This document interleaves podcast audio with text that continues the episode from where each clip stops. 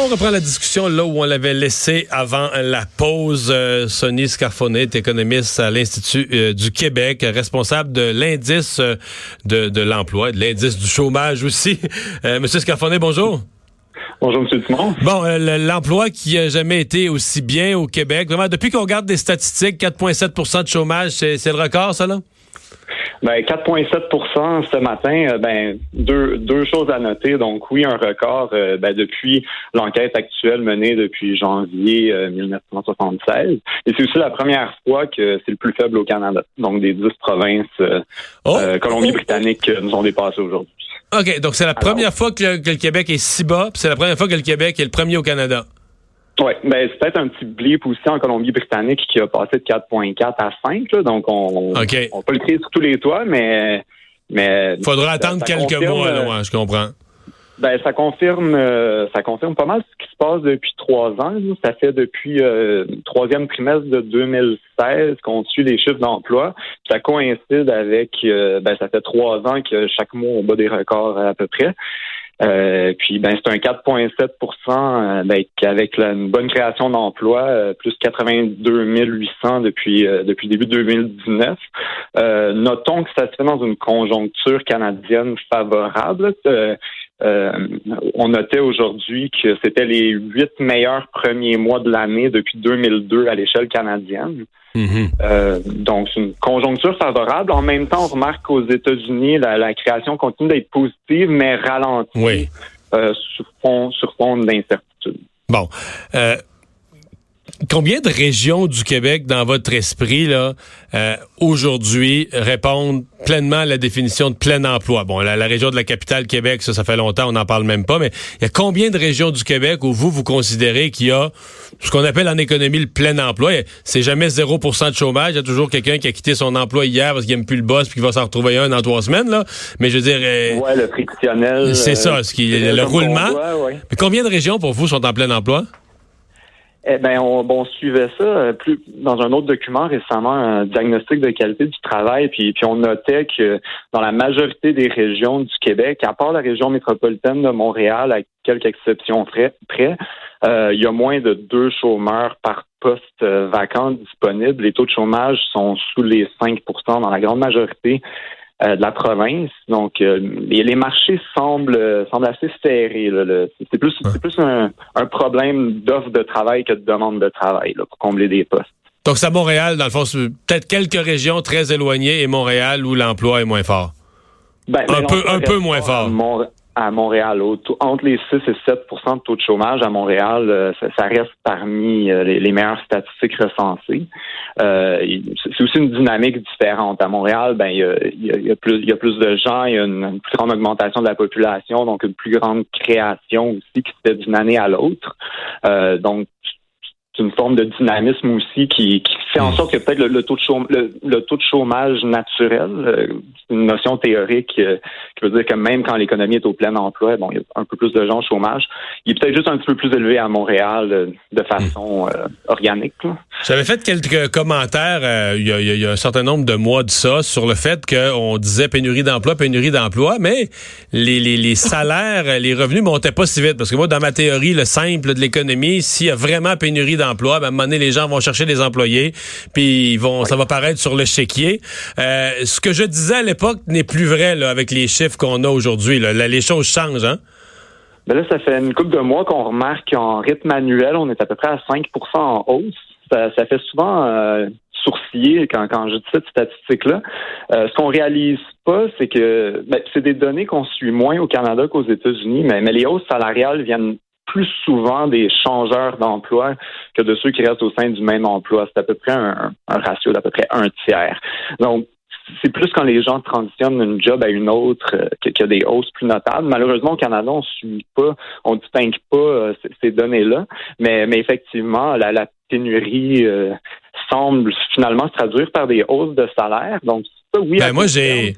On parlait de gens qui changent d'emploi. Là. Moi, j'ai des témoignages là, récents de, de, gens quand même jeunes dans leur carrière, talentueux, correct, quand même jeunes dans leur carrière, qui, euh, donc, jeunes dans leur carrière en bas de 30 ans, là, qui ont rapidement des chasseurs de tête qui vont les voir puis qui disent ben garde là tu pourrais gagner X mille facilement moi je pourrais te replacer ailleurs trouver un emploi tu pourrais gagner X mille de plus puis tout ça puis on essaie de les débaucher de l'emploi où ils sont et avec des, des augmentations de salaire alléchantes s'ils allaient ailleurs euh, c'est ça que les jeunes vivent ou que, en tout cas au moins les jeunes bien diplômés c'est ça qu'ils vivent présentement oui, ben c'est ça, c'est ça. Puis on le voit un petit c'est moins isolé dans, nos statistiques, dans, ce qu'on recense, mais, clairement, avec les, postes vacants, euh, c'est quelque chose euh, que, on l'observe moins, mais, ça, ça paraît dans les chiffres quand on mène les enquêtes, quand on dit bon, ben, en moyenne, vous faites combien par semaine? Puis là, on note, eh ben, on est rendu à 5% plus haut qu'à pareille date l'an passé. Euh, donc oui, les hausses de salaire sont finalement là.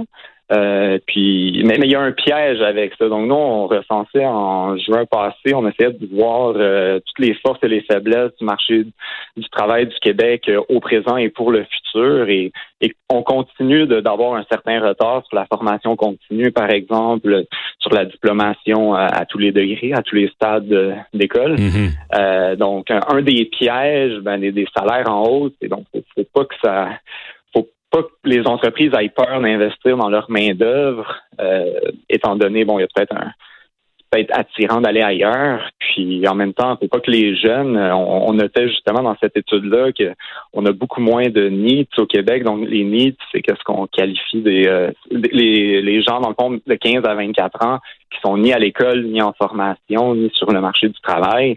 Bon, on remarque que depuis 20 ans, comme vous disiez avant la pause, c'est plus le Québec des années 80 là, à l'aube à l'aube de 2020.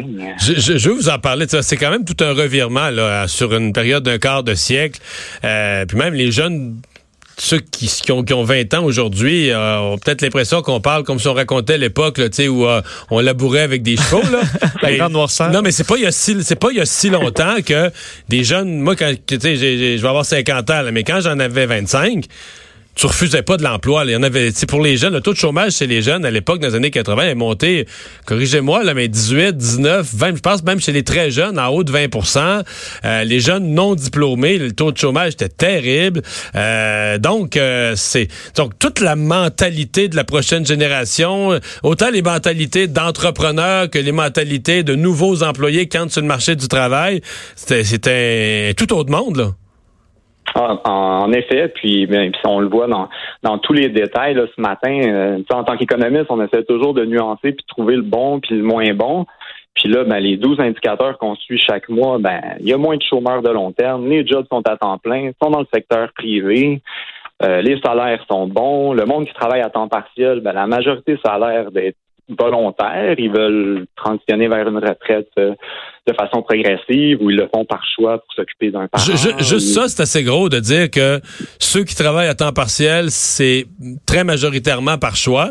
C'est quand même énorme, ça, comme... Euh, comme... 95 ouais. Hein.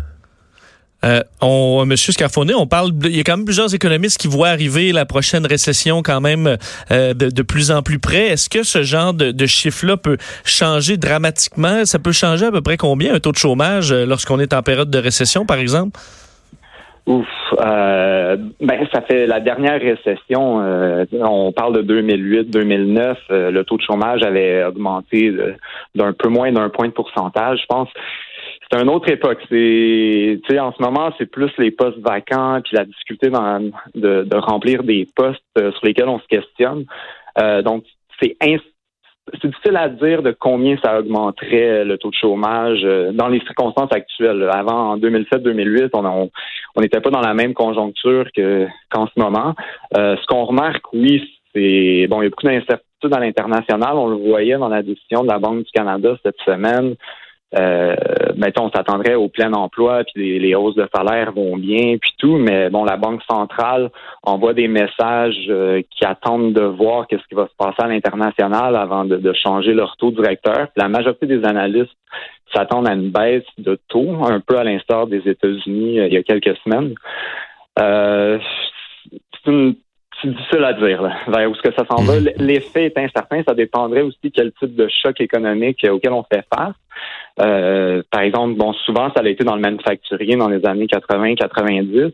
Là, le manufacturier qui reste au Québec, c'est habituellement c'est à plus haute valeur ajoutée, dans le sens c'est peut-être le, c'est moins propice à être délocalisé, par exemple. Donc, peut-être que ces emplois-là sont déjà perdus. Donc, pas certain euh, comment l'emploi réagirait à un ralentissement économique. Ça, dépendrait des secteurs, je dirais. L'entreprise, euh, ben, prenons ça, ce dont vous venez de parler, de manufacturier, dans d'autres secteurs aussi, l'entreprise qui, qui va bien, puis qui dit, moi, je voudrais vivre une belle phase de croissance.